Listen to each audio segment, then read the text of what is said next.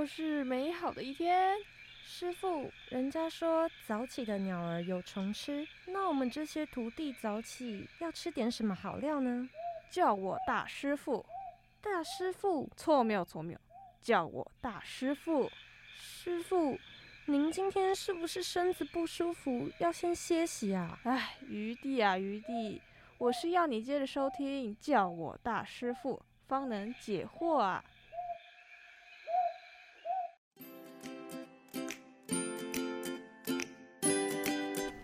各位听众朋友，大家好，欢迎光临，叫我大师傅，我是主持人 Kitty，我是苏西。哎，你今天怎么了吗？怎么听起来很难过？哎，不是，就是这是我们倒数第二集了，哎，哎，对，而且今天来宾是最后一个，你这是秘密啦，你怎么先说出来了？啊，但就是很难过啊，我觉得时间过好快哦。好啦好啦，不要难过嘛。那么今天是聊你喜欢的，我喜欢的。你不是最喜欢吃早餐吗？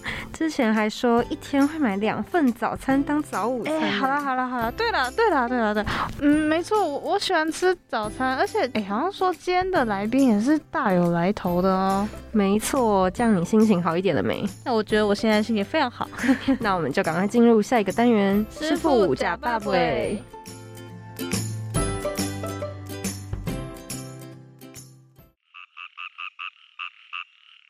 的巷口那家炒饭的口感粒粒分明，旁边是卖臭豆腐，对面还有师傅。我们不是才刚吃完火锅吗？您又饿了？哎呀，想到好吃的东西，肚子就开始饿了嘛。啊啊！你说什么？我说，什么什么？再说一次，我听不清楚。我说，师傅，你假爸爸。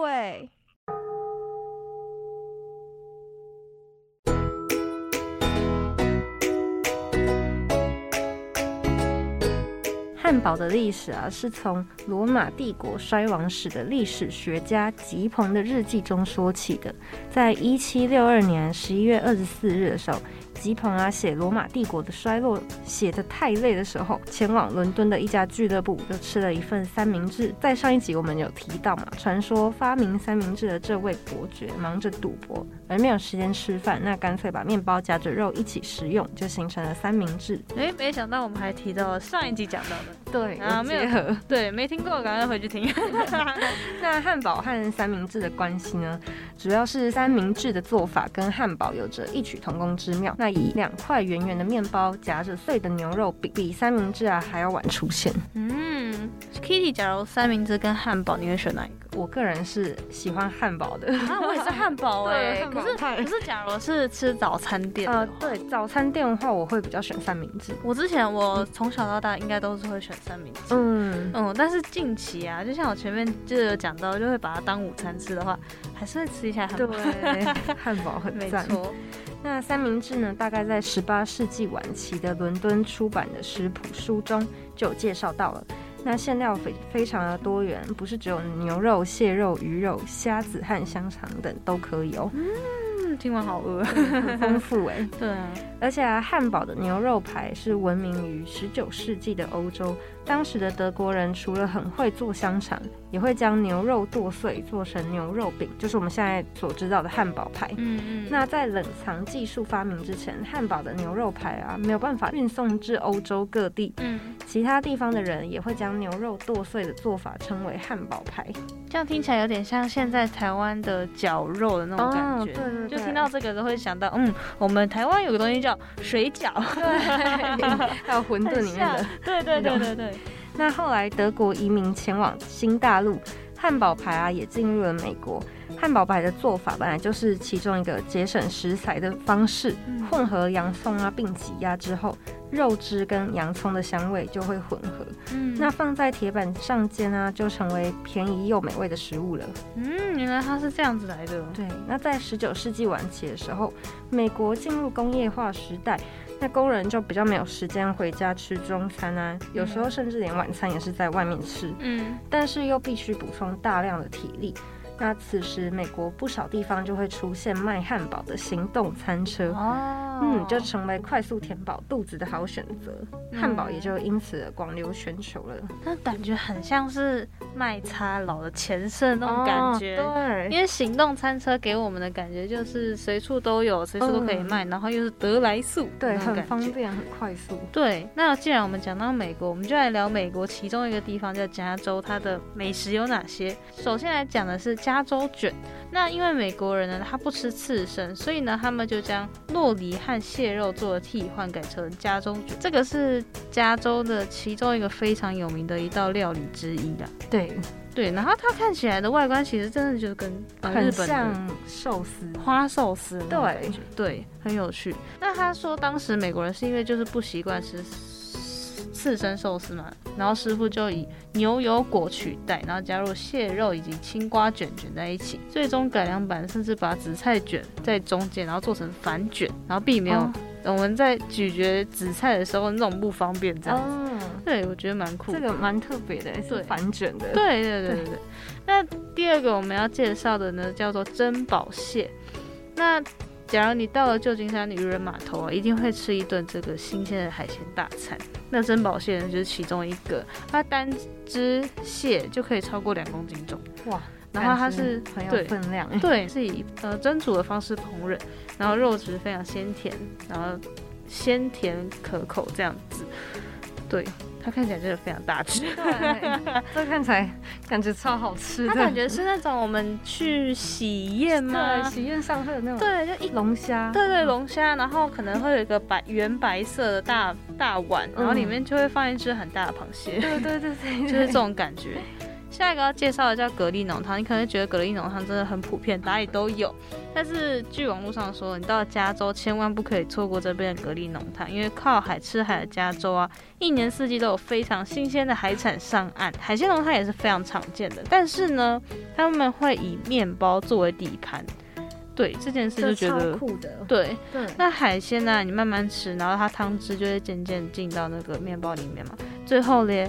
最后连面包皮就一起吞下，你就觉得哇，很有饱足感，而且这样不会浪费任何一滴海鲜浓汤。没错，而且我觉得这把就是虽然说把面包当成碗这件事情，好像好像有时候也会见到，就是在什么其他料理上面。但是我觉得放在汤汤放在里面是一件很棒的事情。对对，就既能喝，然后又能沾，可以吃。对，然后又能吃。接下来我们要介绍叫蟹饼，螃蟹的蟹，又是跟螃蟹有关。因为我们以上讲很多都跟海鲜有关，没有错，它是蟹饼或者是蟹肉馄饨。那加州因为我刚刚前面讲过，它的海鲜资源非常的丰富，那吃法呢也很多元。在蒙特瑞啊。蟹肉有一种独特的吃法，那厨师们呢会把蟹肉做成蟹饼，或者是蟹肉馄饨这样。那在加州，除了新鲜的原料供应之外，你总可以体验到一些不一样的海鲜体验，我觉得合理。对，因为他们那边的海鲜太丰。对啊，就是很不，而且，呃，以台湾来说好了，我们虽然也是就是四面环海，但是我们就没有这些美食文化，我觉得很酷。那他们的蟹饼。跟蟹肉馄饨看起来很像是我们炸猪排吗？对，就是好像可乐饼，可乐饼很像可乐饼的感觉，然后里面是蟹肉丝、蟹肉条这样，看起来蛮好吃。下一个要介绍这个很酷，我自己觉得很有趣的，叫做热软糖圣诞。这光听名字就很想吃。对，其实大家应该都吃过圣诞，但是在加州呢，你就会被吓到，就是加州有一个独特的热软糖圣诞者。它赋予就是软滑的冰淇淋一种无与伦比的 Q 弹感。后来呢，我跟 Kitty 真的非常的纳闷，它为什么要叫热软糖圣诞？所以我们做了一些资料，但是发现什么都没有。我查就是查不到它为什么叫。我们连做法都查不到。对对，所以欢迎听众朋友跟我们分享一下为什么它叫热软糖圣诞。那这款圣诞呢，它看起来就是一份很多冰淇淋。对，然后再添加一点酱啊、鲜奶油啊，对，看起来就是一份会让你吃完很有罪恶感的一份圣诞，没有错。好，那我们直接进下一个，这个叫做 gelato。对。对，gelato 呢是，它是他们是说可以说是冰淇淋中的艺术品，那他们属于一种家庭的私房菜，在加州许多海边啊都可以找到像是 gelato 这种小作坊，那也会随着他们那些老板的个性。心情转变口味，虽然有人坚称，就是说世界上绝对没有味道一模一样的 gelato，所以我们后来又再找了一下，到底什么是酒拉头。那酒拉头是什么呢？它就是，呃，相较于美式冰淇淋来说，它比较口感扎实绵密。很多人在台湾的话，我们会把它讲成是意式冰淇淋类，没错。那酒拉头它的空气占整体的只有。二十趴到三十五趴这样，但是美式冰淇淋的话，他们有一半都是空气的。原来我们吃美式冰淇淋的时候，有一半都是空气，所以九拉头就像我们前面讲，它的口感上真的会比较的扎实。嗯，那它的脂肪含量呢，也是比美式的比较低这样子。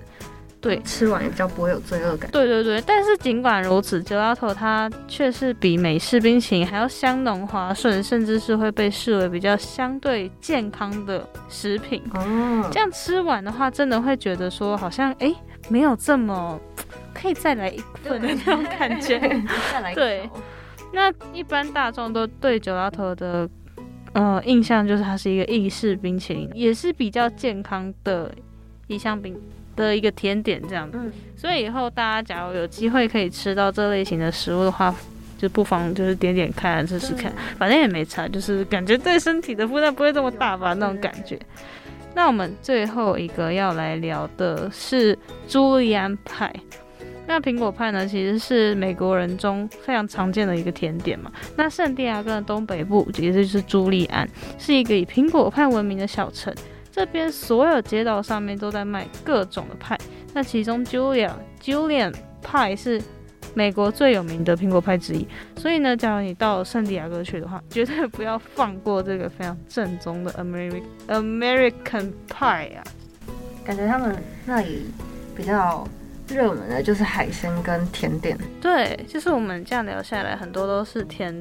甜点居多的感觉，而且他们的甜点就是相较于一般美国又比较轻松，嗯嗯嗯，我也不会负担那么大的感觉。就像我们最后讲这个苹果派，它看起来也没有说 整个很黏腻啊、很腻口那种感觉。对，它里面还放蛮多苹果。对啊，因为假如有这么多分量的水果的话，我觉得吃起来相对会比较没有这么的，就是觉得好腻、好腻、好腻。对。不过啊，苏西，你怎么会突然提起加州的美食啊？因为那跟我们接下来的来宾非常的相关。嗯，那你透露一下是怎么样的餐厅啊？是我珍藏已久的餐厅。这次该不会又是你的口袋？嘿，没错。哈，那我们就赶快进入下一个单元，我真的已经迫不及待了。师傅促膝长谈。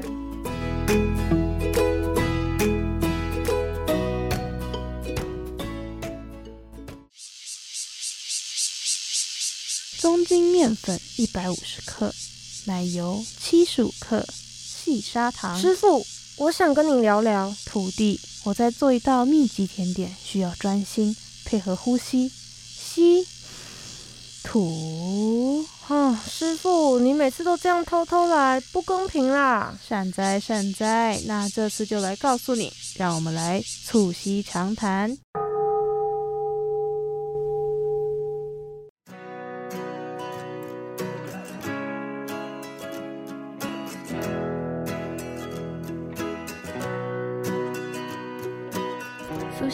前不是有聊过？你说接下来这家餐厅收藏在你口袋名单很久了耶。嗯嗯，没错没错。还说这家很有名，是一些网美啊，还是美食部落客打卡的热门景点呢？热门景点吗？也可以这么说，也可以这么说。还是它带点加州风味的汉堡店？哎，你介绍的很详细。那是因为我之前很开心的听你分享过啊。哎，嘘，我会害羞啊，我会害羞。好了好了，不说了，那我们赶快欢迎这家位在三重、网络人气高到不行的 Egg Bun。Hello，大家好，我是 Meg。Hello Meg，嗨，这个本人很漂亮，很有气质的一个老板娘。那我们首先先来，因为我们前面有讲到，它是一家算是加州风味的汉堡三明治店。嗯嗯，Meg 本身是喜欢这种加州料理的人吗？哦，我之前在加州待过一段时间。哦，那我其实蛮喜欢加州料理。那加州料理它，非常的多元，因为它有来自世界各国的移民啊，然后在那边生活，所以可能会看到不是很道地的日式，然后或者是哎有很多墨西哥移民，所以有一些卖 taco 就是墨西哥卷饼的餐车那一些的，那也有呃人家说很道地的韩式。就是我觉得比起在台湾吃到的韩式，可能更到地一点，因为是真正的韩国人在那边开的。哦，对。那其实原本呃在加州的美国人，他们其实也蛮强调生机饮食，就是他们很多有机超市，应该是全美国最多有机超市的地方吧。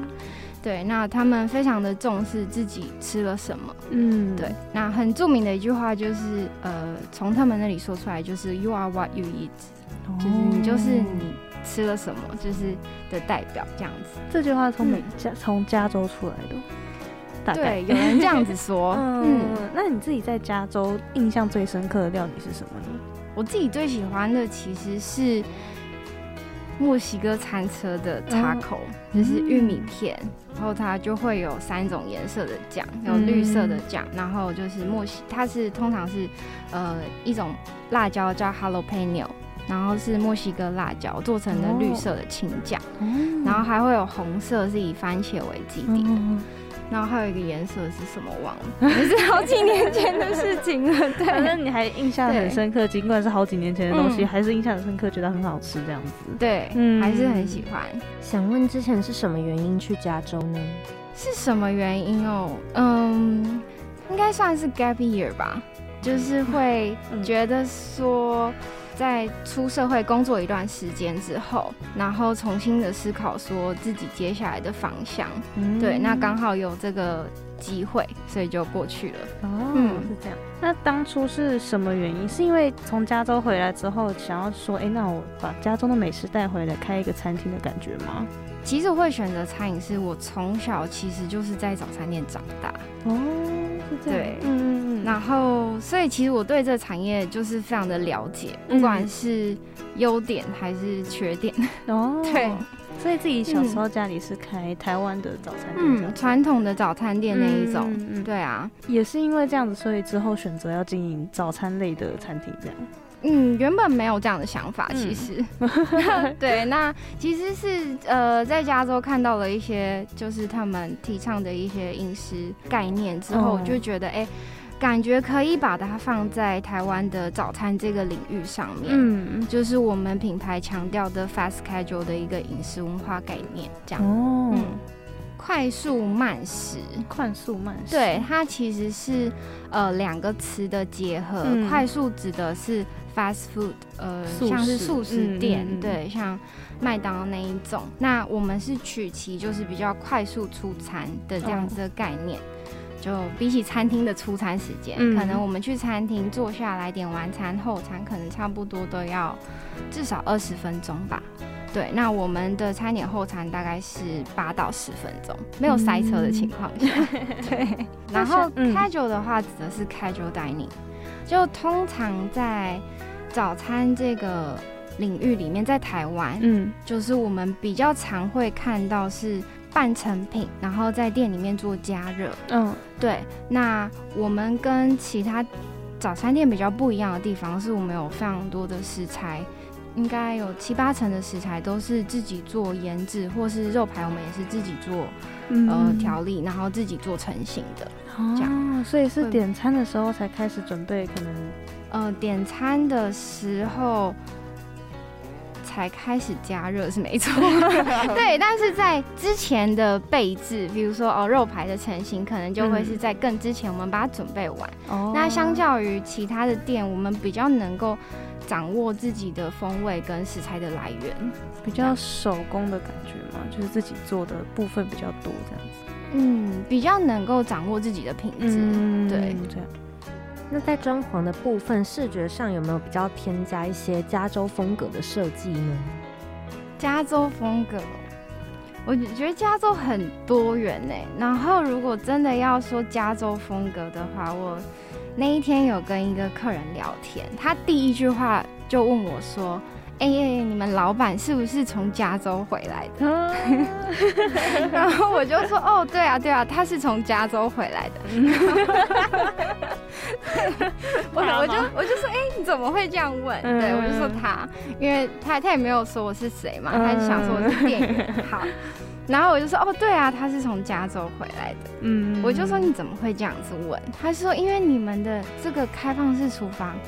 跟 Chipotle 实在太像了。Chipotle 是加州一间很有名的卖呃墨西哥卷饼的一个品牌，这样。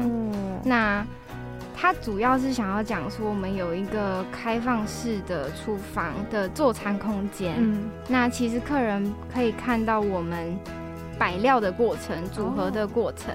那我们夹在汉堡或三明治里面的材料、酱料。也都会摆在那个台面的格子里面哦，所以是很开放透明的。嗯，对，就是比起台湾的餐厅或素食店来说是比较少见。通常，呃，一般餐厅都会把厨房放在里面，对，不然就是把台子堆得高高的。对对对对，高高的就会看不到里面的那一种。对对对对对。那这样会不会担心油烟的问题呢？哦，对，很多人非常好奇这一点。嗯，那油烟的话，因为我们过去有一些配合的厂商，他可以帮我们克服这一点，所以大家也觉得很神奇，就是对啊，开放式的厨房可是可以做到就是没有油烟。嗯，对，因为我从小其实自己也是非常讨厌这件事情，闻油烟味长大的。对，闻油烟味长大的，非常不喜欢。嗯嗯。所以其实，在呃空间设计上，我们就是不管是对于吃食物的呈现上，或者是对于呃说空间啊，对于呃油烟这气味的的控制的部分，或者是整体的色调，甚至是音乐，就是我们都会。想要有一个自己想要呈现的风格，这样子，对，所以其实算是你自己个人的喜好，不一定是全部都是加州的风格，可能加州带给你一点影响，但主要还是自己想要的把它呈现出来，这样子。对，空间上是走比较极简的一个风格。那呃，有一些呃，刚刚讲的开放式的厨房，的确是受到当地的一些品牌的启发，这样子。那想要问，当初在设计菜单的时候是怎么做的呢？其实设计菜单的出发点是在思考。自己想要吃什么？哎，对，这个是一个嗯最容易的出发点，然后再来才是思考说，哎，那不能只有自己想吃啊，也要思考一下说自己想吃的是不是消费者想吃的。嗯，对，那就会去开始思考说，好，那我自己想吃的跟消费者想吃的，跟这个市面上它有缺乏什么吗？嗯，对，因为如果我做了一个跟别人一样的东西，嗯，那。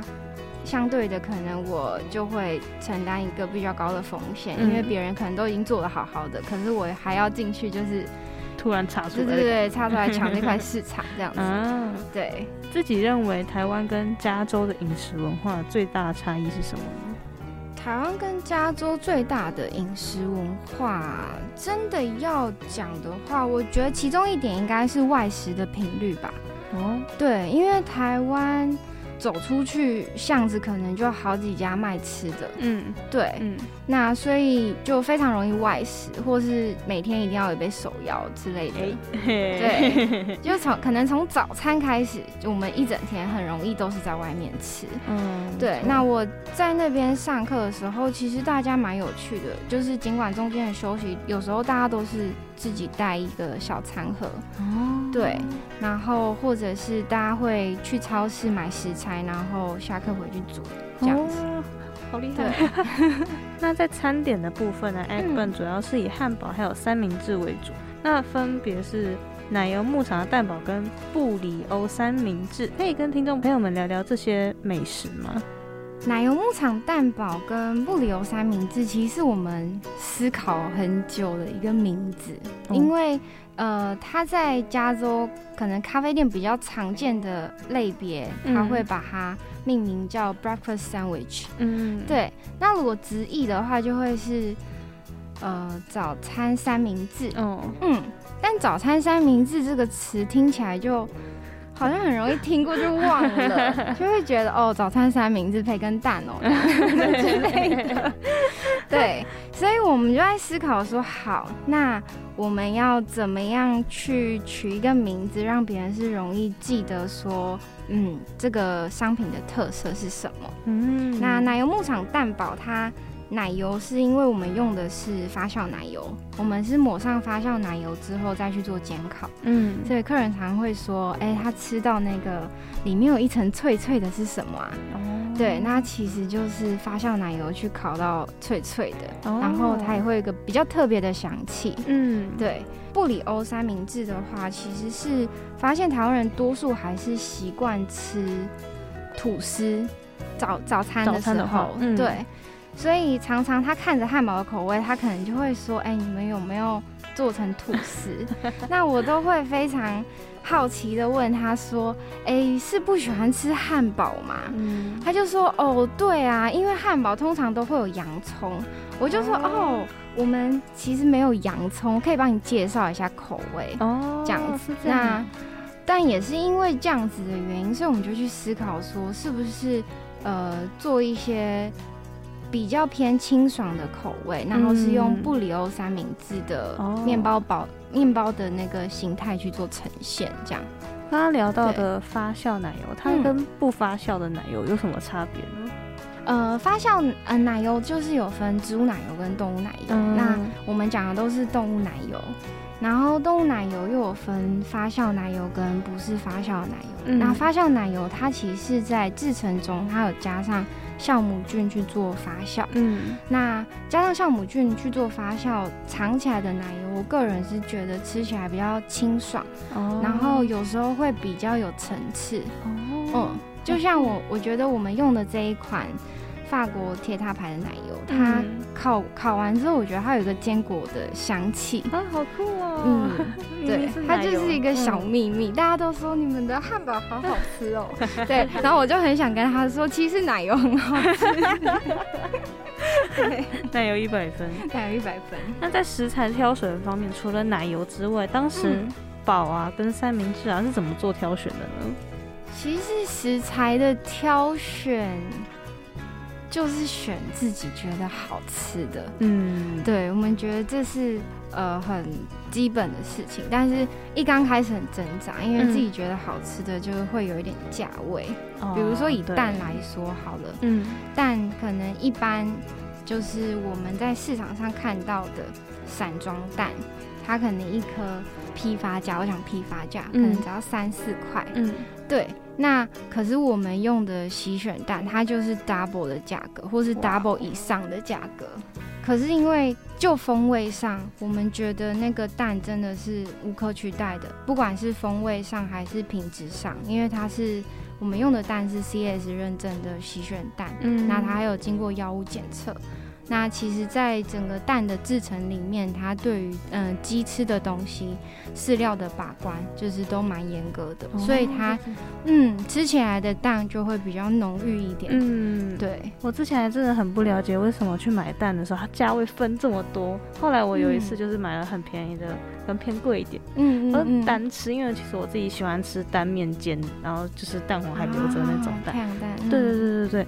就真的有差哎，就是 真的差很多，对，浓郁度差很多。对，然后它那个颜色色泽也不太一样，对，我会觉得哇，就是真的有差，真的有差。嗯，其实这很像是我们在开发商品的时候，时候会做盲测。对，通常没有做过盲测的话，就是。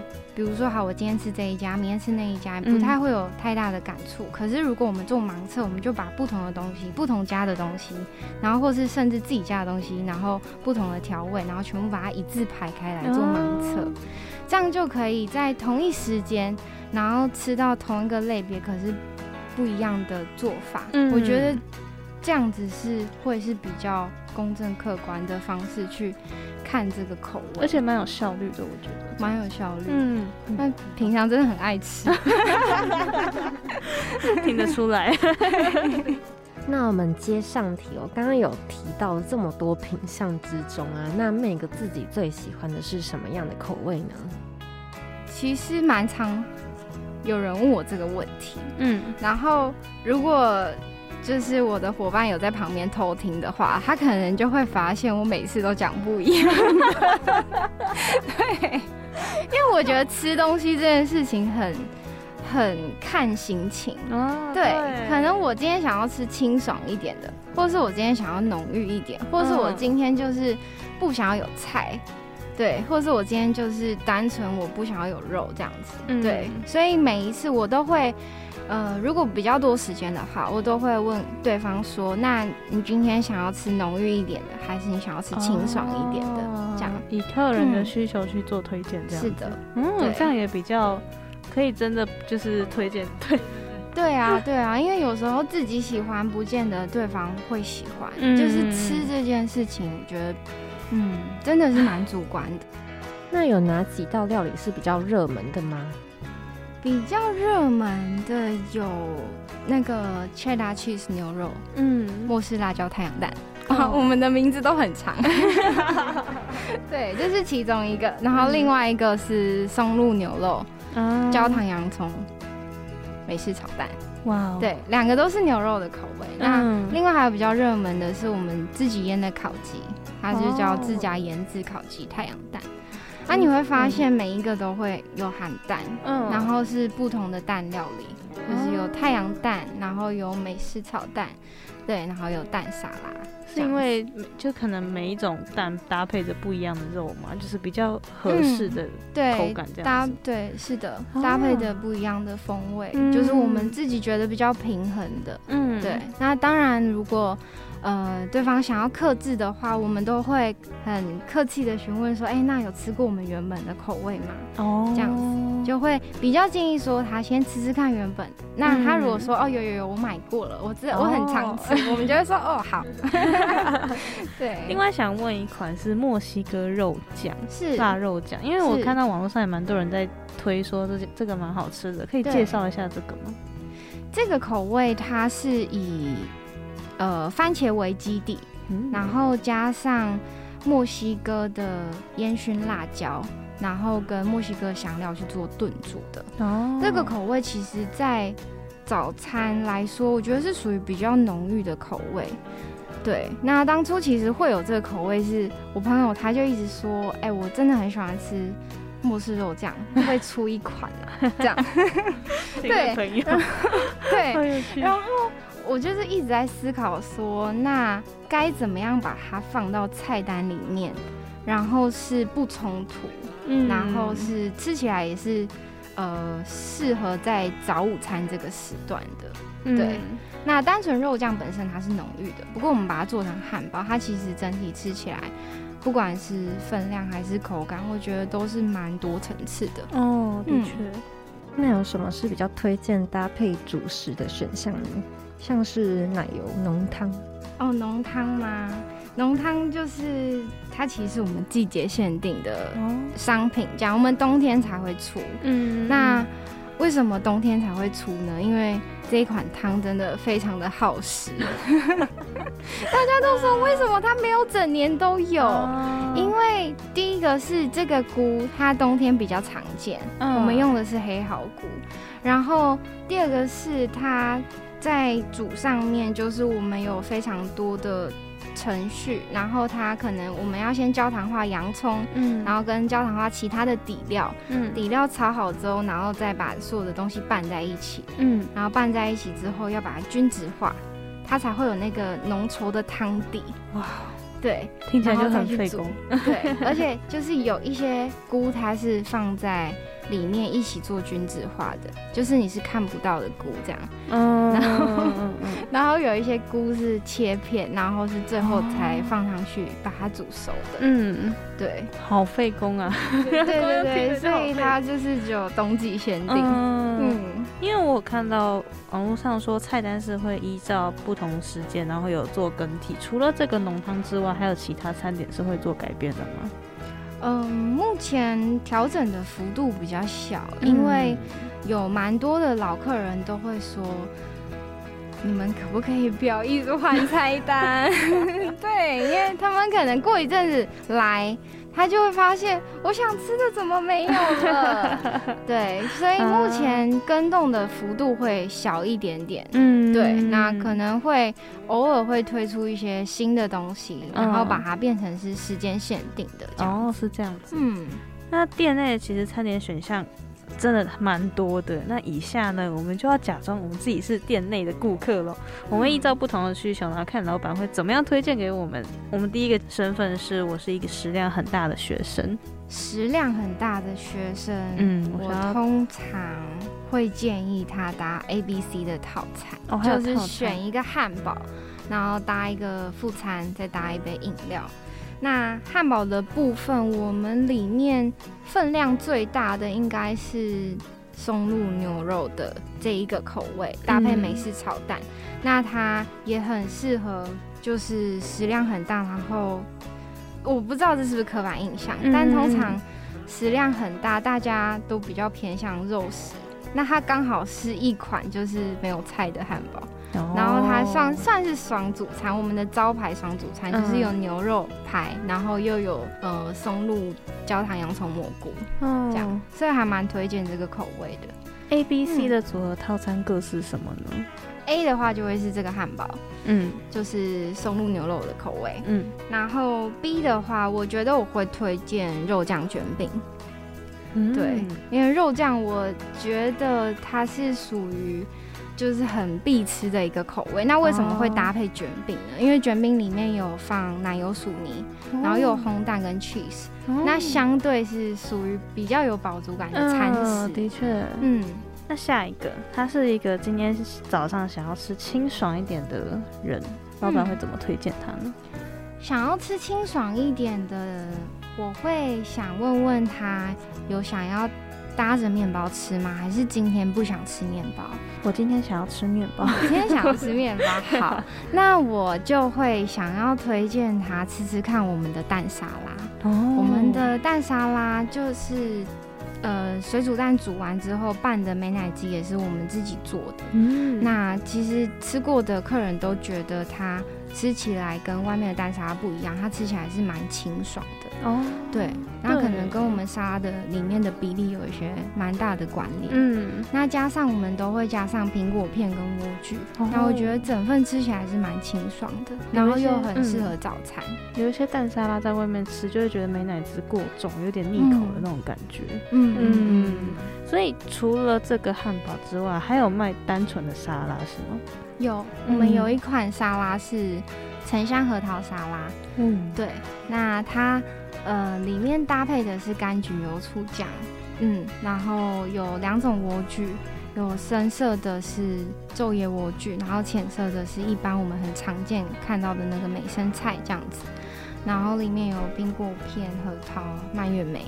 这两种莴苣有吃起来有什么差别呢？美生菜比较浅色的那一种，它吃起来的水分含量比较多，嗯，然后它其实不太有它特殊的味道，嗯，对，可是它是一个很好的呃口感来源，嗯，那它吃起来很清脆，哦，对。那另外一款莴苣，我觉得它本身如果单独吃的话，会可以尝得出。一点点的苦味哦，但是搭配着吃其实是尝不太出来，但是这样子其实可以让整体的嗯口感吃起来是比较有层次的，更丰富了。对，更丰富。嗯，那最后一位客人，她是一位非常喜欢吃重口味的女孩，她早上就想要吃很重很重口味的人的话，美国会怎么推荐她呢？嗯，重口味的女孩。嗯。重口味的女孩，我可能会想要推荐她吃莫氏腊肉酱的汉堡。哦，前面讲到对，前面讲到的莫氏腊肉酱，它它也是一个我觉得口味重到是蛮开胃。对，当初在真的真的，当初在开发这个口味的时候，然后就是那时候做了很多的版本。然后最后定案的那个版本啊，就是都被伙伴拿回去配饭吃，哇！对他们就觉得嗯开胃了这样子，这样子。对，所以如果是重口味的话，然后可以接受一点点小辣，我会蛮推荐这个口味的。嗯嗯。那除了餐点之外，在包装上也是有经过一些设计，那可以跟听众朋友们分享一下这些包装上的小细节吗？我们主要是以外带为主。嗯，对。那很多客人会说，哎，因为很多客人认识我们，他们可能都是看到别人的拍照啊，所以就会比较是嗯内用的感觉。哦。那我们当初的设定其实是希望把，就是刚刚前面讲到的 breakfast sandwich 那种。呃，早餐三明治把它变得是一个很日常的选择，对，然后所以我们主打是一个外带形式的包装，哦，觉得这样子其实不管是我今天。嗯，可能要上学，或是我今天要上班，嗯嗯，或者是我今天可能不太有时间坐下来好好的去吃一顿早午餐的时候，还是有一个第三个选择，这样子，很贴心的一个服务，我觉得。嗯，那开店到目前为止多久了呢？开店到目前今年迈入第四年了，嗯，好久。嗯，那有发生过什么比较令你印象深刻的事情吗？印象深刻的事情其实蛮多的，嗯，我举其中一个例子好了，好啊，像是有一次，呃，那时候开店初期的时候，然后有一次我在服务一位客人，这位客人是要内用的，然后我帮他结账结到一半，我正前方来了一位客人，然后他是要外带的，那我就想说，哎，内用。点完餐的这位客人，他正在拿零钱，所以我就想说，好，我等他一下。那我就也没有跟他多说什么，我就询问了正前方的客人说：“哎，你好，请问今天要什么？”那我旁边的客人他就一时间就生气了，因为他觉得说我应该要先服务完他，然后再去服务我正前方那位客人。嗯嗯嗯。那我我觉得，其实，在呃整个开店的历程里面。蛮多的客人，其实后来回想，我觉得都是我们的贵人。其实他教会了我一件事情，就是那时候，其实我可能只要多说一句话，他就不会这么生气了。我可能只要多说一句，哎，不好意思，那我这边先帮这位客人点餐，或者是说，哎，这边那我就是稍等一下之类的。就是其实如果我我有多说一句话，可能整件事情他也不会这么生气。嗯，对，这个是蛮印象深刻的事情。所以其实很多客人或许他会给你听起来不太舒服的指教，但是你回过头想起来，你会觉得哎，好想有这个指教这样子吗？对，嗯，其实嗯，餐饮我觉得很多人都会觉得哦，我只要把食物做好就好了。那可是，其实我们去外面吃饭，我们都会发现，其实不是只有食物重要，嗯，就是整体的消费体验也很重要。没错，对，可能从我们还没有踏进店面，我们接触到的文宣广告，然后到我们踏进店面跟服务人员接触的时间，然后跟菜单的呈现，嗯，对，然后跟整体的音乐啊、氛围等等的，都会。非常影响我们对于这一餐或者是这一个消费的体验。嗯，没有错。那目前好像有开设另外一家分店，是在哪里呢？哦，对，我们目前在呃四月底的时候有开了一间分店，在新庄思源路上，那很近哦，各位，超近的，是头前庄站。嗯，对对对。那是什么契机？当时想要让你就多开一家分店这样子？其实是这个契机，我觉得是蛮蛮刚好的。是第一个是有朋友他就说：“哎，我这边有一个地点，我觉得很适合，你要不要来看看？”这是其中一点。嗯，然后另外一点是，其实团队里面的伙伴就是也会想要说，嗯，有一个。更多的发挥的空间，这样对，所以后来我们就觉得说，其实团队是时候可以再继续的让他长大了哦，是这样子。对，那 Egg Bang 其实在之前其实不是叫 Egg Bang，那我想问问看，现在 Egg Bang 这个名字是怎么来的呢？嗯，Egg Bang 这个名字呢，其实是我觉得它非常的代表台湾。早餐的元素的两个字的组合，就是，呃，我们从小通常早餐一定都会吃到蛋，会的，对，就是可能是妈妈煎的荷包蛋，嗯，有可能是早餐店阿姨煎的荷包蛋，嗯，对，或是水煮蛋，嗯，或是 Seven 的茶叶蛋，茶叶蛋，对。那我觉得蛋在早餐的嗯想法里面，我觉得它是一个非常基本的元素，这样，嗯。然后笨的话指的是小圆面包，那其实台湾人也很喜欢吃面包。没错，对，有时候可能没有蛋，没有配料，但是一个面包就可以解决了。那所以这两个词，我觉得是非常代表着我们想要卖的东西。嗯，对，很直接的呈现出来。嗯，那我们前面聊到这边，差不多告一个段落，我们就要准备进入下一个单元喽——网络直球大对决。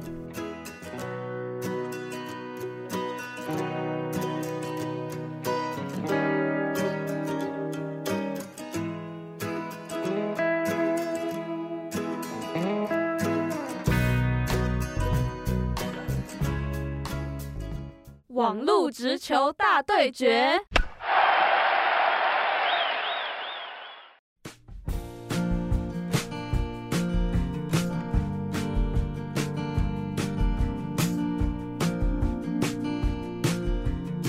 进入到网络直球大对决的部分，我先首先来问 Mac，自己会去看 Google 评论的人吗？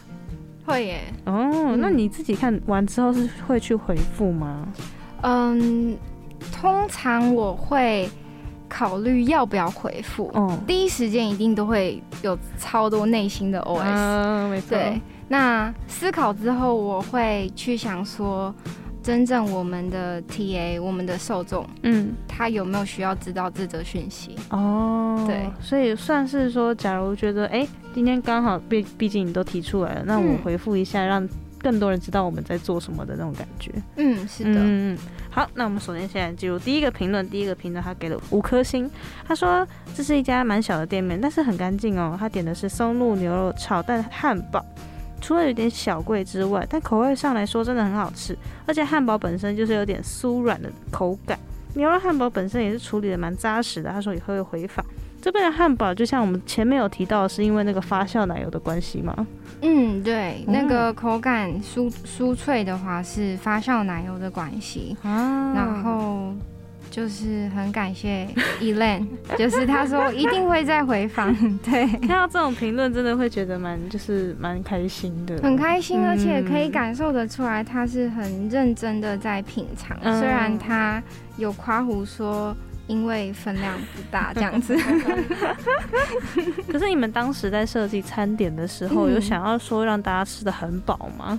其实没有哎。嗯嗯，我自己觉得食物大概是吃到八九分饱。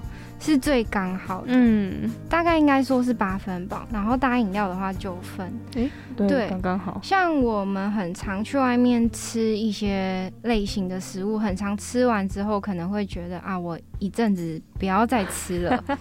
对，会有这样子类型的食物。那相对的，这样类型的食物，可能它就不会是我们日常的选择。哦，对，对。那以早午餐来说，以早餐来说，我们会希望口味是比较平衡的，嗯，然后分量也是比较刚好的。所以其实连在分量上面，那个都有在设计过的哦。是的，是的。接着是第二则评论，他说他已经来访两次了，那服务都非常的亲切。不过啊，他觉得汉堡的太阳蛋真的是太容易吃到满手都是了。那想请问 Meg，，太阳蛋到底要怎么吃才可以不要吃到满手都是呢？嗯，太阳蛋怎么吃？其实我们在送餐的时候，我们都一定会跟客人说，我们的太阳蛋是五到七分熟，那吃的时候可能会爆浆。哦，对，那我们都会提醒一下有纸巾。然后，其实我个人私心就是非常想要再加一句。可能要吸一下，对，就在吃的时候，吃的时候，对对，非常有技巧，跟吃小笼包的概念有点像，对，跟吃小笼包概念有点像，啊，那蛋是可以调熟度的吗？蛋其实是可以调熟度的，或者是它也可以更换，嗯，炒蛋，或者是换蛋沙拉，嗯，这样子。所以其实，假如我自己不喜欢就是沾满手，或者是不太会吃太阳蛋的人的话，也是可以做更换的。这样是是可以换熟蛋或换其他选择。了解。嗯，那我们下一个评论，他是说他第一次到店内用菜单很多元，然后环境很舒服。然后他点了也是松露野菇炒蛋汉堡，他觉得面包啊、酱料啊、炒蛋都搭配的非常的满意。那平常不管是在素食店或是传统早餐店，他自己是都不会点汉堡的哦。不过到 Egg b a n 这家店的汉堡，他是吃的会觉得开心一整天的早餐这样子。嗯，非常感谢他的评论。这个人的评论，我自己当时在看的时候，我觉得他是一个充满能量的一则评论，就是真的是很开心的一个。对，其实拿到五颗星，然后。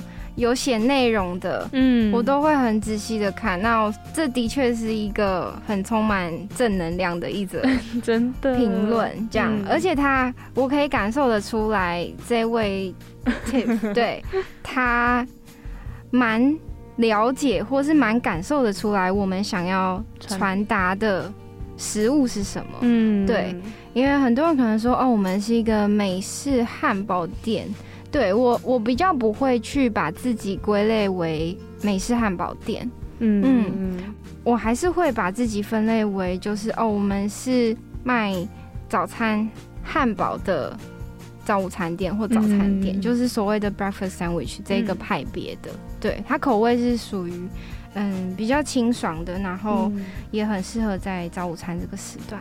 嗯，那接着下一则评论，他说呢。这一次去吃的出餐会比较慢一点，但拿到产品的时间大约是三十分钟。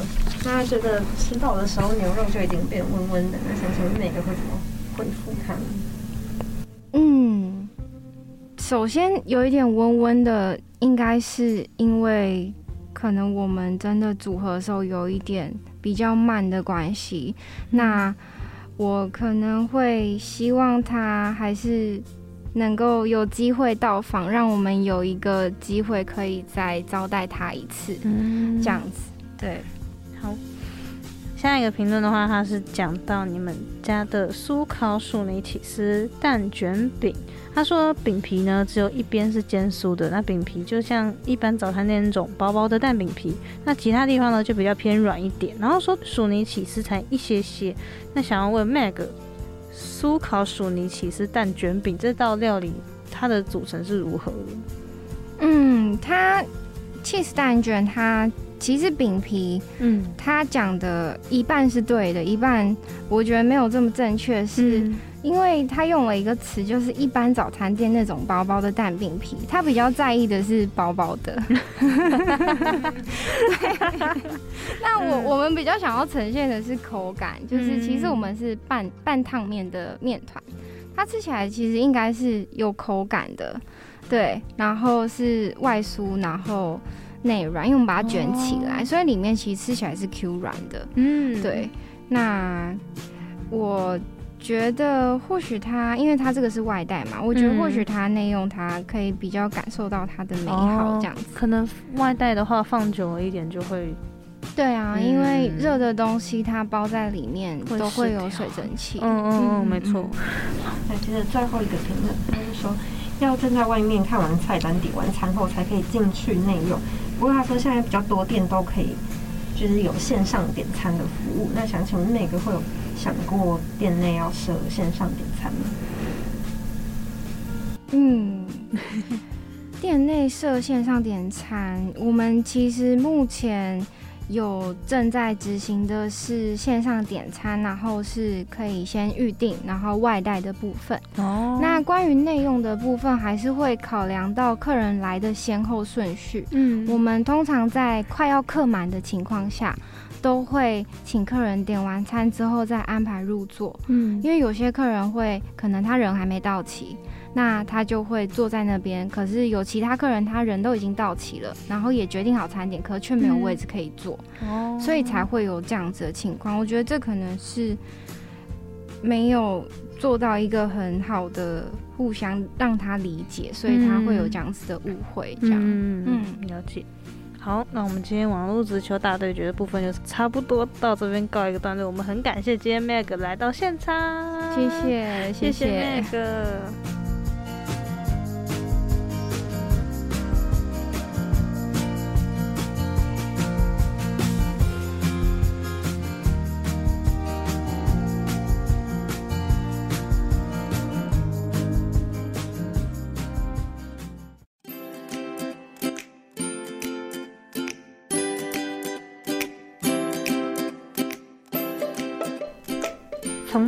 啊看到 Meg 的时候啊，就觉得他是一个很有气质的老板。嗯，真的。那访谈过程中啊，他也提了很多他开店的想法，不论是店内设计啊，或是餐点方面，大家都有许多的小巧思。嗯嗯嗯。而且 Meg 的英文真的很好哦，真的听得出来是去过加州的人。对，因为在。访谈过程中，他也提到很多英文的单词，跟我们介绍那个意思。没错，然后就连他的店名也是这样取来。我觉得 Meg 他给人一种很亲切的感觉，所以也难怪会有客人把他认成店员。对 对，而且其实我觉得他在面对一些挑战啊、质疑，像是一些评不太好的评论的时候，感觉 Meg 他会默默的把它放在心里，然后自己先慢慢的吸收，慢慢下。对对对，然后最后再给这些挑战啊、这些回馈。一些正面的回复，这样我觉得很帅气。对对对，嗯，而且刚刚在聊餐点的时候，哎，我真的一直在吞口水，真的很想吃。对啊，那好了，我希望大家都可以多多支持这家店 Egg Bang，然后大家就是不要太常去，因为我会去。那今天的节目就差不多到这边啦。新庄五谷泰山地区的朋友，收音机直接转到 FM 八八点五，收听叫我大师傅。首播时间每周五晚上八点到九点，重播时间每周二的中午十点、十二点，以及每周。六下午四点到五点，没跟上了也没关系，上福大之声的官网随选随听，或是 KKBOX、Spotify 搜寻福大之声，叫我大师傅，也可以听到我跟苏西的声音哦。我是苏西，我是 Kitty，我们下次见，拜拜拜。